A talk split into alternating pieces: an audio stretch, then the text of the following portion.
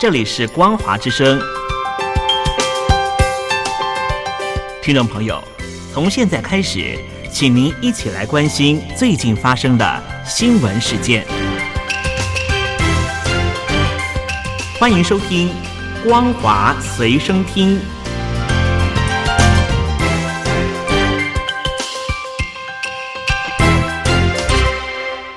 大陆听众朋友您好，欢迎您收听这节《光华随身听》，我是东山林。现在关心的是新冠状病毒的最新情况，在东北亚的状态，日本首都圈。一都三县都进入了紧急事态宣言，而新冠状病毒影响是仍旧的持续威胁着。继六号单日新增加了超过六千例之后，七号又再喷新高纪录，单日就增加了七千五百七十例，这是历来最高，涨幅是突破了一千人。日本全境的单日新增加了七千五百七十例，死亡病例来到了六十五例。在这个月六号，日本出现了单日。日新增加六千零一例的害人记录，相较于五号四千九百一十四例，出现了超过一千例的涨幅。没有想到七号病例数再度的暴涨。而观察重症病例方面，七号相较于前一天新增加了十二例，累积到了七百九十六例，再度刷新了历来的新高纪录。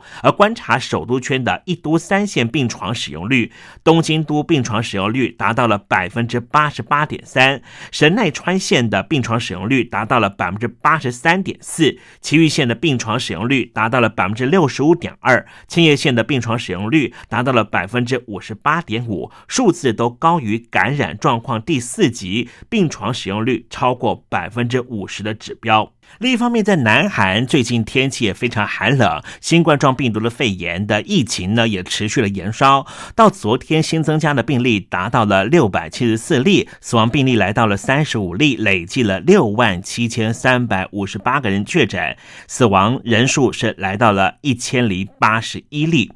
另外，为了防止变种病毒入侵，从今天开始，搭机入境到南韩的所有外国人都必须要提交七十二小时之内具有。检查过的核酸检测的阴性证明，而南韩的中央防疫对策本部也通报，到目前为止的病例仍旧在增加之中。而刚才所提到的提交七十二小时之内出具的核酸检测的阴性证明，凡是乘船入境的外国人，必须从十五号开始就适用这个规定，主要是为了防止最近在南非和英国出现的变种病毒入侵。而最近美国和欧洲都开。开发了新冠状病毒肺炎的疫苗，也投入了使用。不过，世界卫生组织呢，专家在六号警告，在疫苗扭转疫情之前，可能还有六个月十分艰困的道路要走。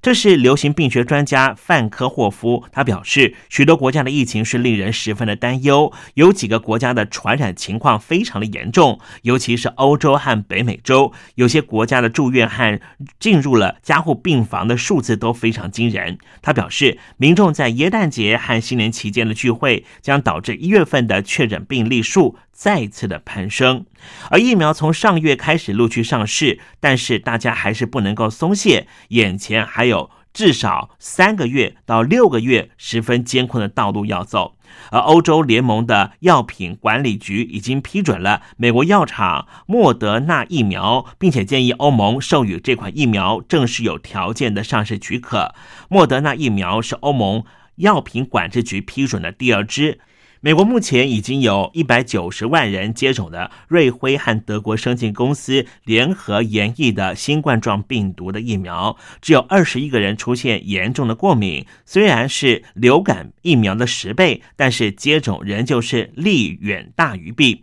因此，相关单位有建议。过去曾经有过敏史的人，可能要避免接种瑞辉和莫德纳的疫苗，因为会出现严重过敏反应的话呢，就不要接种这两剂疫苗了。而最近新冠状病毒的肺炎的疫情再度的升温，在七号，中国大陆又新增加了五十三例没有症状的感染者，也有五十七例，其中河北的确诊人数是居高不下，当天就增加了三十三例的本土病例，三十九例本土无症状感染者，其他地区也纷纷派出了救援队来驰援。北京的官媒也制作了好多影片，精神喊话，希望河北加油，俨然就是武汉疫情爆发初期的翻版。也有中国网友纷纷有感而发的说：“一年前我家的武汉就是这个样子，一旦遭到感染，只有被抬上山。”河北地区的疫情十分的严重，而各地就派出了救援队来进行驰援。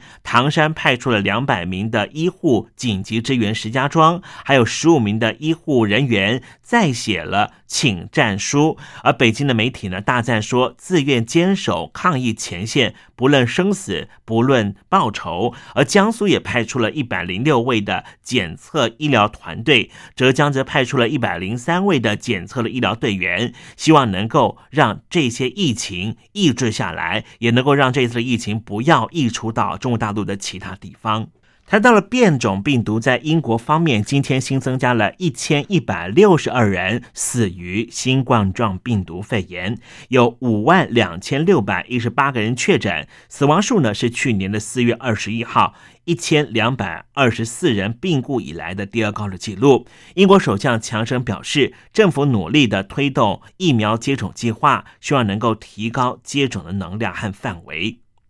目前，英国已经有一百五十万人接种了第一剂的疫苗。英格兰地区将开设超过一千个疫苗的施打点，到一月十五号之前，预料每天能够让成千上万人接种。每个人离家不超过十英里，就能够抵达疫苗施打地点。他也要特别感谢英国的军方和研究疫苗的牛津大学的团队为这些付出的努力。他也说：“老实说，这也是英国空前的全国性挑战，需要前所未有的全民一起努力。”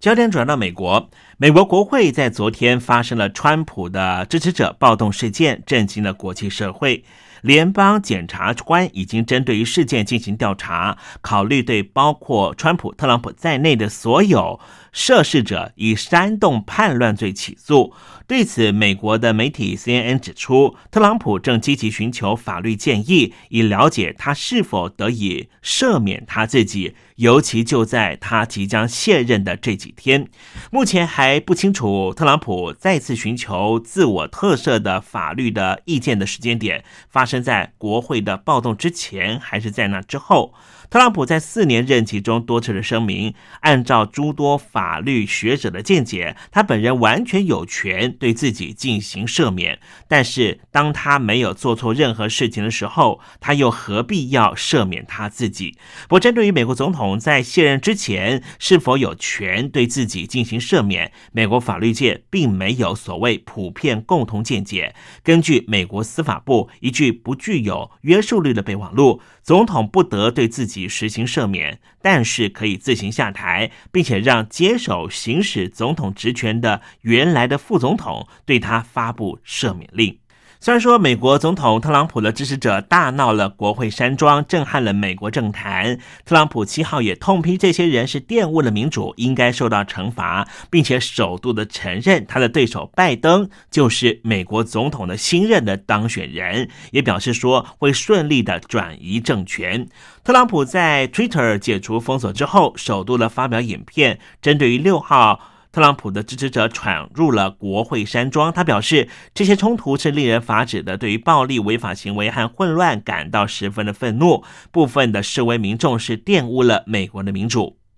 另外，拜登在骚扰也表示，特朗普煽动的国会暴动事件是美国史上最黑暗的一天之一，而且是对于民主的攻击。他还说，这些参与暴动者是暴民，是美国本土的恐怖分子。台湾和美国的政治军事对话昨天以视讯的方式登场。美国国务院的政军局的助理国务卿库伯领军和中华民国外交部和国防部的相关官员进行对谈。这次对谈主要聚焦在台北军事上的实质合作的技术层次的问题。而另一方面，美方今天也宣布，美国驻联合国的大使克拉夫将要在十三号到十五号在台湾进行访问，与台湾的高层和外交界的人士会晤。这也是呢，一九七九年美国和中华民国断交以来首位访问台湾的现任美国驻联合国的大使。以上新闻由东山林编辑播报，感谢您的收听。